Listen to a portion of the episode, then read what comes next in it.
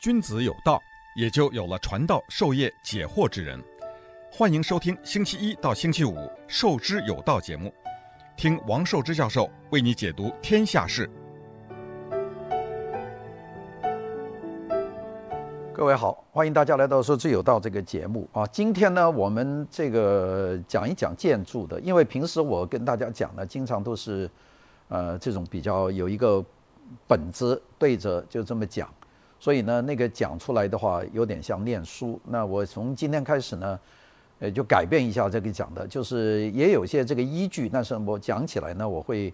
啊、比较轻松一点啊。我这个讲这种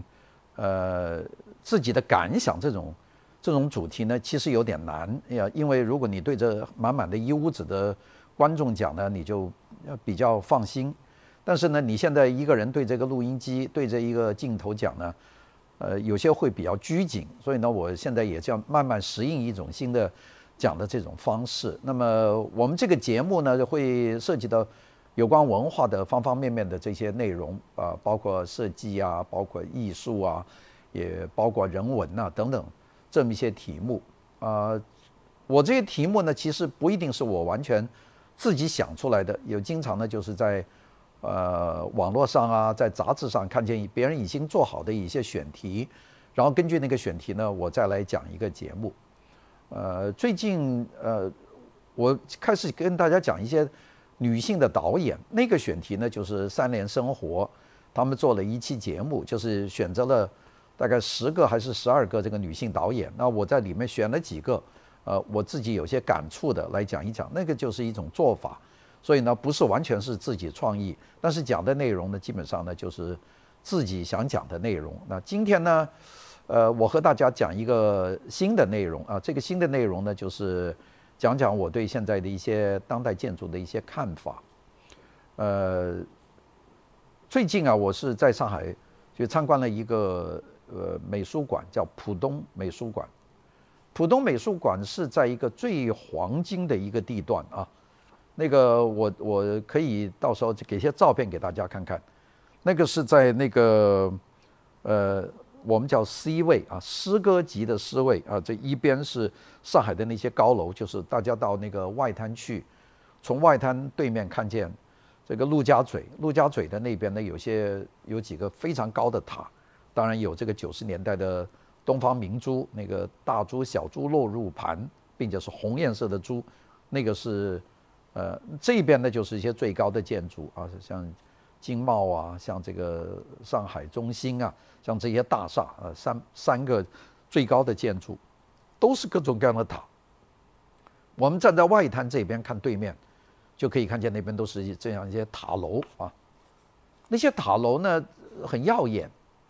但是我就不知道大家有什么感觉，因为现在各个地方呢都在做这种超级的塔楼，做一些形状比较怪异的建筑。那么在这些塔楼，一边是东方明珠，一边是上海的那几个最高的建筑的当中，有一块黄金的地方，就是我们叫 C 位，就是中中间的这个位置，在那个位置上面设计了一个浦东美术馆。那个美术馆呢是夹在这几个建筑的中间。那个位置如果叫一百个人来想，应该设计一个什么样的美术馆呢？都会做出一个非常特殊的形状，就地标性的。那我去的时候，我也没有思想准备，因为平时都是有手脚架包着的，没有没有看见那个那个馆的形状，所以我那天应该是上个礼拜吧，二零二一年的六月底吧，好像还是七月初，去参加参观那个那个馆的那个开幕的那个仪式，然后呢是蔡国强在那里有一个展览，那我就去了，去了以后一看呢，我非常喜欢那个建筑，就是那个建筑呢。呃，白颜色的一个盒子啊，方方正正。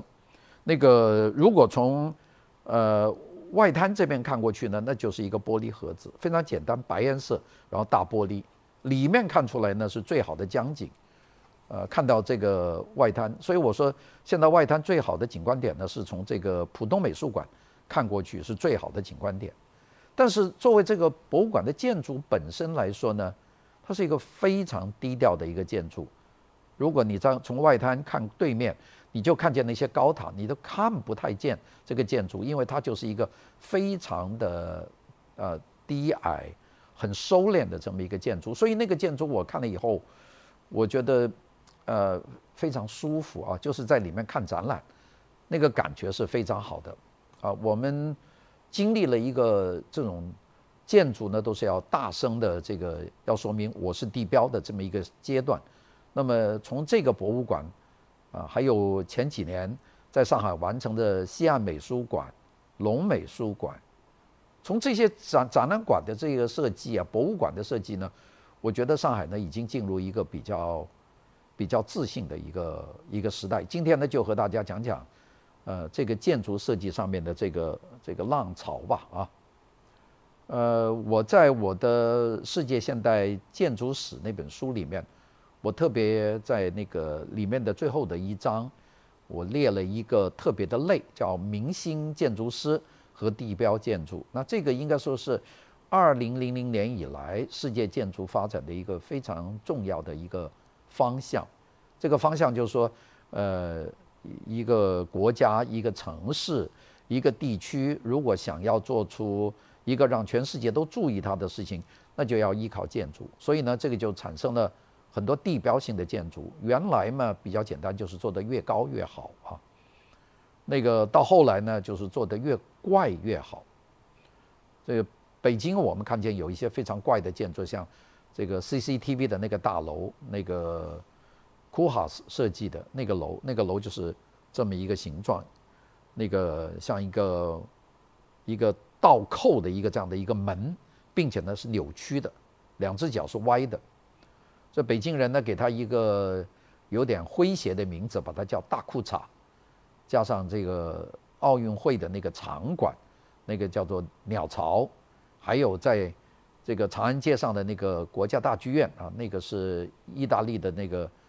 呃，一个建筑师设计的，呃，法国的一个设计师设计的，就像一个大玻璃的蛋。那么这些呢，都是在零零年前后，呃，这个零零年以后所做的建筑。这些建筑呢，就是争相斗艳啊，就产生了很多很强烈的视觉的冲击。但是这些建筑，你说是不是特别好用呢？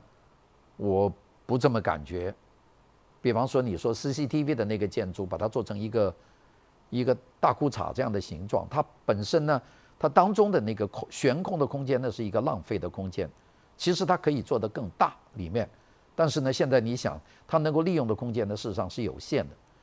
在内部工作的人呢，也不会觉得多方便，因为他从这一只腿走到另外一只腿，他是要从地下过，或者从上面的那个横梁过，也是非常的费力啊。这个建筑。就是说它好看，像那个国家大剧院，那么一个大的一个玻璃球，这个玻璃球是不是一个非常适合的一个选择呢？这个也不一定啊，就是因为它在上面是有一个水池，你要从水的下面走到这个歌剧院里面，并且呢，呃，北京的尘土很厉害，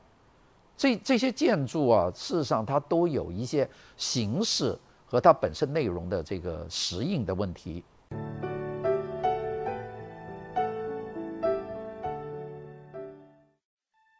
君子有道，也就有了传道授业解惑之人。欢迎收听《授之有道》节目，听王寿之教授为你解读天下事。那么这个这个阶段呢，不可避免呢，在一个地方发展的时候，它就是会做成这种要大声呐喊的这种明星建筑。其中最典型的就是这个。呃，洛杉矶的这个迪士尼音乐中心啊，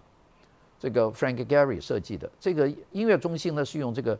铝，这个合金铝来做的一个面板。那个建筑呢，有很多的面，像刀切一样，呃，看起来很牛，里面呢也非常好看。但是你说到那个音乐中心去听音乐的话呢，音响效果是不错的，但是里面呢没有一个正的盒子的这个形状，所以在里面呢。其实你要是坐到比较后面的位置或者上面的位置呢，不舒服的。我去迪士尼音乐中心听过几次音乐呢，音响效果是不错的。那因为我买的票呢是在上面偏一点的位置，坐在那里呢其实是很不舒服的，空间浪费也很厉害。并且呢，在那个周边的那些建筑啊，因为这个迪士尼音乐中心啊，它是比较开阔的一个一个地方嘛，那个地方在洛杉矶叫 Bunk Hill，呃，那个周边呢有一些建筑呢，事实上呢每天都要忍受这个建筑的那个那个金属的斜面投射过来的这个光线，所以呢，你从它的使用功能来说呢，它未必是真正的很好。那个也就是洛杉矶要大声呐喊。我是世界一流的。那个建筑早一点的，就是在西班牙的北部有一个城市叫比尔堡，比堡啊，比尔波特或者我们译成比堡有一个古根汉博物馆的比宝分馆啊，那个馆呢是用的钛合金做的，那个馆很炫目。呃，那个馆我也去过，里面感觉呢就是空间非常难用，啊，就是说你可以放巨大的当代艺术的作品，但是如果你放一个呃，比较呃传统的，比方说海报或者是绘画，你都没有一个很好的墙面可以放。墙面呢，要在里面做一个盒子，把它套在里面。这种呢，就是以这个建筑形式，以它的这个炫目的这个外造型，呃为主的这个阶段，这个叫地标建筑，找的都是明星设计师。我们前面讲过，Ron，Nouvel，他其实本身。他也是做非常炫目的这些建筑，那么像这个扎哈·哈蒂，这个去世没几年的这个英国的一个女建筑师，包括我说现在已经退出建筑这个 Frank Gehry，还有这个奥地利的这个蓝天组，都是做这类建筑的人。那么现在国内的呢，做这类建筑的事务所也很多。所以今天呢，我就是和大家呢，就从那个上海的浦东美术馆呢，我倒想起这么一件事。就是一个阶段性，那么对比来说呢，这就形成了两类不同的，呃，这个地标性建筑的这个这个设计。那我我们比较一下，上海呢是一个比较典型的这么一个城市，就是浦东美术馆，它处在这么一个最好的一个 C 位，这么一个地方，做了一个这么当好的当代美术馆，结果呢，它用的是一个非常收敛的方式。我想这种形式，很多很多建筑师都能够做出来，这不是就是 Roundway 能做，很多建筑师都能做。为什么在各个大城市他没有走这条路呢？那就是这些城市呢还很需要建筑的造型来吸引眼球，而不是这个建筑内部的它的内容。这个是我们今天要讲的这一堆。我们现在有一句话说，Jean Nouvel 的这个浦东美术馆呢，它是在。上海的陆家嘴的一堆瓶瓶罐罐啊，这些这样的奇形怪状的超高层建筑当中呢，它摆了一个非常沉静的这么一个建筑。这个呢，就是我们今天要想到的第一点，就是现在建筑的流向。那个浦东美术馆呢，呃，应该说现在在我们现在这个建筑圈呢，里面现在已经是想不出什么办法去做建筑了。在这种情况之下，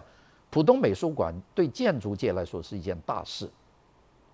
我看建筑界很多人都浦东美术馆去看，当然里面的作品呢，呃，我我还是很喜欢的。它的第一层、第二层好像都是蔡国强的这些作品。蔡国强是一个做焰火艺术的一个一个一个大艺术家了，呃，就是在国际上面比较出名的这个出自中国的。艺术家，一个是蔡国强，一个是徐冰啊。他蔡国强特别是焰火，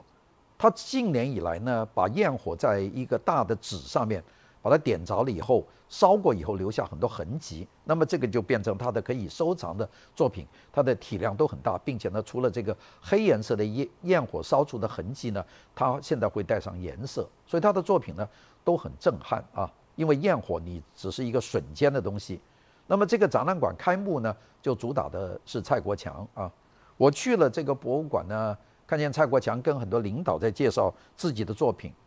呃，我后来呢也过去和蔡国强打了一下招呼啊，大家一起照了一张相。那么这个博物馆它最大的特点呢，它是和主流的美术馆呢建立了关系，像泰特美术馆。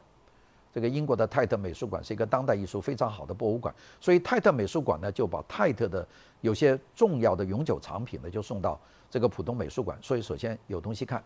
除了看完蔡国强，你到楼上去可以看见泰特的一些东西。有一些作品啊，我是在英国看过，这次看到呢，我觉得是非常的这个震撼啊，就是在上海可以看到。然后呢，再上一层楼呢，就是西班牙的胡安米罗这个超现实主义的画家，他的作品的展览。那么这些这些展览呢，是说明了内容呢，它非常扎实。顶楼呢就是一个餐厅。这种上海的最近做的这种美术馆呢，都是走出了以前的要靠这个造型来取得这个夺眼球的这条路，走出了一种白盒子的这种方向，就是变成一个一个 white box，就是一个盒子。这种呢，我觉得是非常特别的。除了这个以外，大家到上海可以到西岸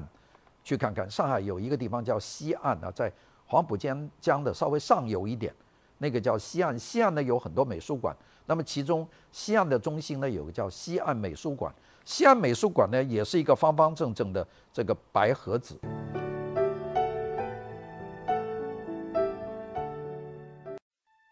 君子有道，也就有了传道授业解惑之人。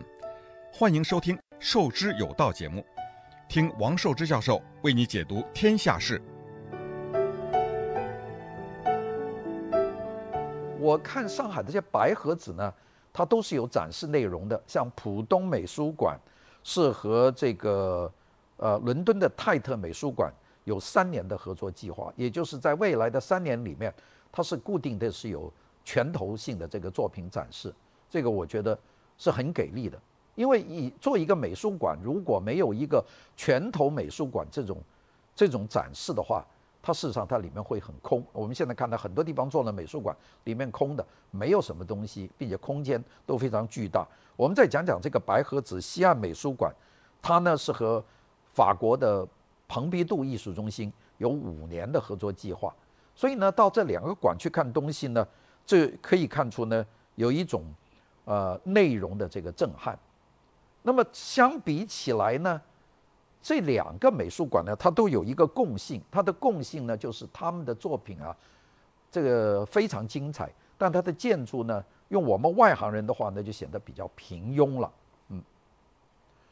内容的多样，内容的扎实，内容的世界一流，和建筑本身的这个低调平庸呢，这是上海现在的一个非常重要的一个那一个方向。大家说那个 Ron l o u v e 这个法国的设计师，他是不是没有能力做这种奇形怪状的博物馆呢？不是的，因为就是在今年二零二一年呢，这个 Ron l o u v e 呢也赢得另外一个方案，就是深圳的歌剧院啊，在深圳的深圳湾的那个深圳歌剧院的方案。这个方案呢，我们看深圳那个博物馆呢，是一个飘逸的、非常动感的啊，就是这是一个，就说明 Ron l o u v e 他的能力是很强的。在深圳湾，他做出一个很飘逸、造型很很优雅的这么一个东西；而在上海，他做一个白盒子。这个呢，大家就说那个 Jean Nouvel 的这个室内空间呢，是呃，是它室内和室外，它都事实上它是呃很有能力的。他不是一个很愚笨的只能做白盒子的设计师。呃，今年呢，二零二一年早些时候，这个 Jean Nouvel 呢也在上海呢。设计了一个地方叫做 Roof，The Roof，是和上海恒基这个旭辉天地做了一个这样的一个建筑。建筑的内部呢，用色非常的大胆，我我都可以介绍大家去这个恒基这个旭辉天地去看一看。The Roof 里面呢非常的绚丽，并且呢里面有很多钢的结构。所以呢，Jean Nouvel 并不是一个非常平庸的这样的一个设计师，他能够做。那么为什么又会做成这样呢？呃，最近深圳呢是在大做建筑，大家要知道，这个二零一八年十二月，深圳呢是通过了一个计划，这个计划叫做深圳市加快推进大文化的这个大体量的文化建筑的这个建筑。那么其中呢，就有一个重要的决议，这个决议呢，就是要进行新时代的十大文化设施的规划建筑。那么，并且呢，深圳定位呢，就是要做成世界型的文化地标。那么，深圳呢，在这个过程里面，就找了很多世界一流的这个设计事务所呢，来这里呢做建筑。那么，其中呢，就包括 Roundway 的这个深圳的大剧院，这个大剧院呢是一个非常绚丽的这么一个建筑啊，是 Rondway 做的。这就是深圳的这个建筑的要求，就是文化地标。我们再看看深圳有一个海洋博物馆，这个大家到深圳可以看看。这个是 Sana 啊，Sana S A N A A Sana 公司设计的，这个就是变成一个连续的玻璃罩子做出来的，里面是一个这个海洋博物馆，也是非常炫的。那你看深圳做的歌剧院，Rondway 的 Sana 做的这个海洋博物馆。它大概走的都是一条路线，就是要求建筑本身的体量要变成这个世界的文化地标，大概就是这么一条路吧。这条路呢，我们再看深圳的科技馆，这个是另外一个是扎哈·哈蒂德设计的啊，这两个事务所，扎哈·哈蒂德和北京市建筑设计研究院合作做的深圳科技馆。这个科技馆呢，也是一个非常炫的一层一层的这样垫起来的一个建筑。这些就是深圳现在设计走的路。另外还有一个，我也建议大家去看看，叫深圳改革开放展览馆，是这个日本的藤本壮介的建筑事务所所设计的，还有和这个陈东华建筑设计咨询有限公司合作的一个。这个里面呢，上面是一个盒子，这个顶里面呢都是这种弧形的，这个弯弯曲曲的，上上上来上去的。这个建筑的。它呈现的这个形式啊，非常多姿多彩。那么这些建筑呢，我们在深圳呢现在都可以看见。深圳这几年估计会出现一大批这样的呃这样的博物馆，比方说有深圳的这个国生博物馆，这是华南理工大学建筑建筑学院呢他所做的这个，也是一个做成透明的玻璃的一层一层的这样。所以呢，我们从这个博物馆的这个发展当中呢，我们也可以看出深圳的诉求呢就是这样。还有深圳的自然博物馆，这个是呃一个公司，这个叫做呃贝加艾奇这个公司和竹博设计公司合作做的，是做成一个像一个水坝一样的这样的一层层的放起来。这种作品在深圳呢是屡见不鲜。还有深圳湾文化广场，这个变成了。一个圆形的一个蛋，一个斜的一个蛋，还有横着的一个蛋，三个蛋把它组成一个，在深圳深圳湾最显眼的地方，就是对着香港的这个屯门的那个地方的那个海湾里面，它放了这几个蛋。这这一类的建筑啊，在深圳建得非常的多，啊、呃，在上海呢反而就少了。上海在早年，在九十年代、零零年以后，上海的很多建筑呢，一个就是特别的高、超高，一个呢就是呃比较奇怪的形状啊。上海现在还可以看见很多足球场啊、国际运动中心啊，都是采取这样这种形式，呃，跟深圳现在差不多。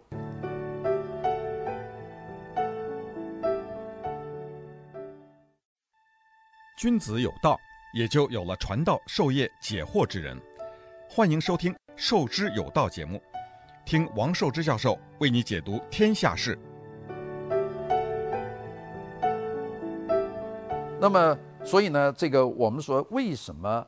呃上海会走出这么一条路呢？那作为我一个做了很多年这个设计教育啊、设计史论研究的人，这个事实上是有感触的。这个深圳呢提出这个新时代的十大文化设施，呃，深圳其实走过一段路的。八十年代，深圳呢就已经走了一波啊，深圳已经是有一波是这样的建筑。那么二零零零年前后呢，深圳是第二波。大家记得八十年代，甚至是做了一些比较。形状奇怪的建筑，到零零年以后呢，深圳提出要建设文化名城的这个口号，又走了第二波，现在呢是第三波。上海呢，这个二零零零年以后，上海也走了，其中一个就是有些很多建筑啊，做成一些非常奇怪的后现代这样的屋顶啊，上面像一个皇冠呐、或者是这个东方明珠啊，红红绿绿的这样的明珠啊，上海是走过这样一段路。那么，但是到最近二零二零年以后，上海这类的建筑呢，就越来越少见。这个我们说这个话呢，其实代表了一个什么东西呢？就是说，上海呢，事实上现在基本上已经成为中国当代艺术的中心。那么在上海所展览的东西，是应该说是全中国大陆最重磅、最有市场号召力的这个地方，就是上海。啊，我们我在上海这这这两年看了很多很重要的这个展览，自己也参与了其中的有一些展览的策展的活动，那些呢都是和国际呢是完全能够挂靠的。那这个是上海现在的作用，所以呢，上海看展览这么件事情就变成市民生活的一个部分了。在很多地方呢，依然呢还是比较遥远的。当然，深圳呢现在也越来越多啊。那么在这种文化消费非常旺盛的这个情况之下呢，这个文化建筑的地标作用就不是那么重要了。我我讲文化建筑的地标作用，就要要让人觉得你是文化。我举一个例子说，八十年代在香港的尖沙咀啊，就是香港的那个呃对着维多利亚湾九龙的这个部分，不是做了一个香港的文化中心嘛？天文馆做成一个圆球，旁边几个建筑靠在那个大钟楼，把这个半岛酒店完全就挡死了。那几个建筑，其实从我的角、我的观点来说，就做得非常的不好，并且呢，在中国人的眼睛当中呢，它的这个象征性意义也不好。就是你像一个那个圆形的天文馆，按中国人说，就像一个坟呐、就是一个坟包。这就是所谓的这个文化建筑的地标作用。那么现在呢，上海的这个时时期已经过完了，深圳呢正在过这个阶段。上海现在所追求呢是文化建筑本身的这个经济性、它的运作性、展览空间的品质要好看，和城市文化的融入。所以呢，这个上海现在有很多这种博物馆呢，都是用旧有的工业建筑，像龙美术馆啊等等，就用这些来改造，而不再是。做一个崭新的这样建筑，即便做，就出现了像浦东美术馆呐、西岸美术馆这样的一些，它比较讲究内部的展览空间，而不是在这个建筑的形态上面要追求这种非常动人的这种造型的结构的变化。那么对比来说，上海的呃艺术和设计文化的这个沉淀，建筑文化的沉淀呢，非常的深厚，它就是从。鸦片战争以后啊，一八五十年代以后，上海就开始了这个沉淀。那么到现在为止，一百多年的沉淀。而深圳呢，这个新的城市啊，深圳，并且呢，深圳这个文化的沉淀呢更晚。深圳主要是做这个高科技的这种加工啊，晶片呐、啊，这个手机了，是做这些。所以深圳呢是要快步赶上，所以深圳就提出了这个口号。那么，在某种意义上来说，上海呢是要逐步的要提高自己的质量，深圳呢还取还处在这个文化建筑这个补课的阶段，这样呢就出现了这样的建筑的这种呃一个很大的差距。我们今天讲到这个地方呢，我其实并不是想做一个总结，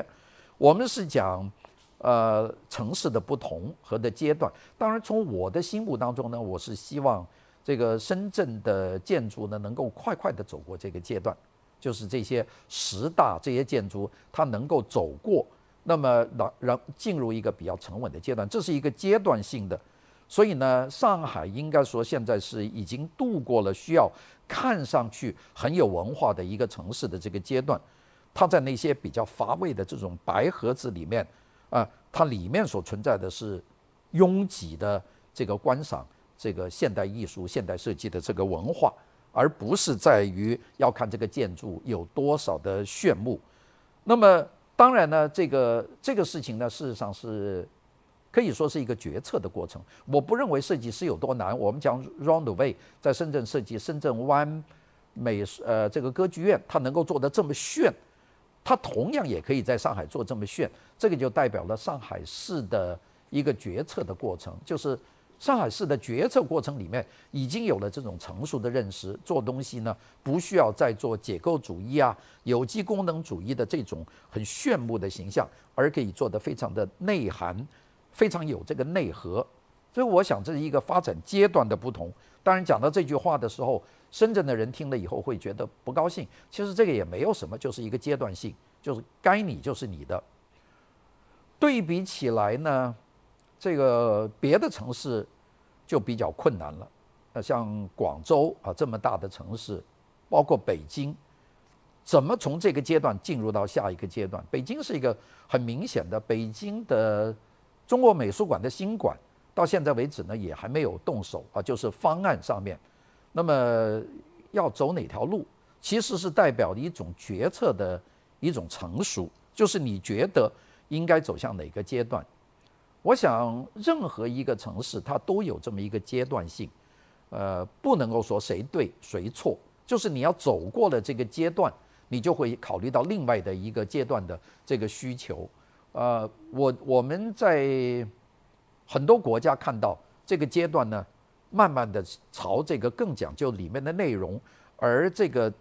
美术馆、博物馆的这个建筑或者歌剧院的建筑更讲究里面的实际的内容，而不依靠这个建筑本身的那种很喧闹的、很怪异的设计来取得它的这个吸引力。这个恐怕已经慢慢变成一种共识了。那么我们说，我们自己度过了这个阶段，我们也正经历这个阶段。比方说深圳，它还在走这个阶段；有些城市，北京可能还在走这个阶段。但是作为上海这样的，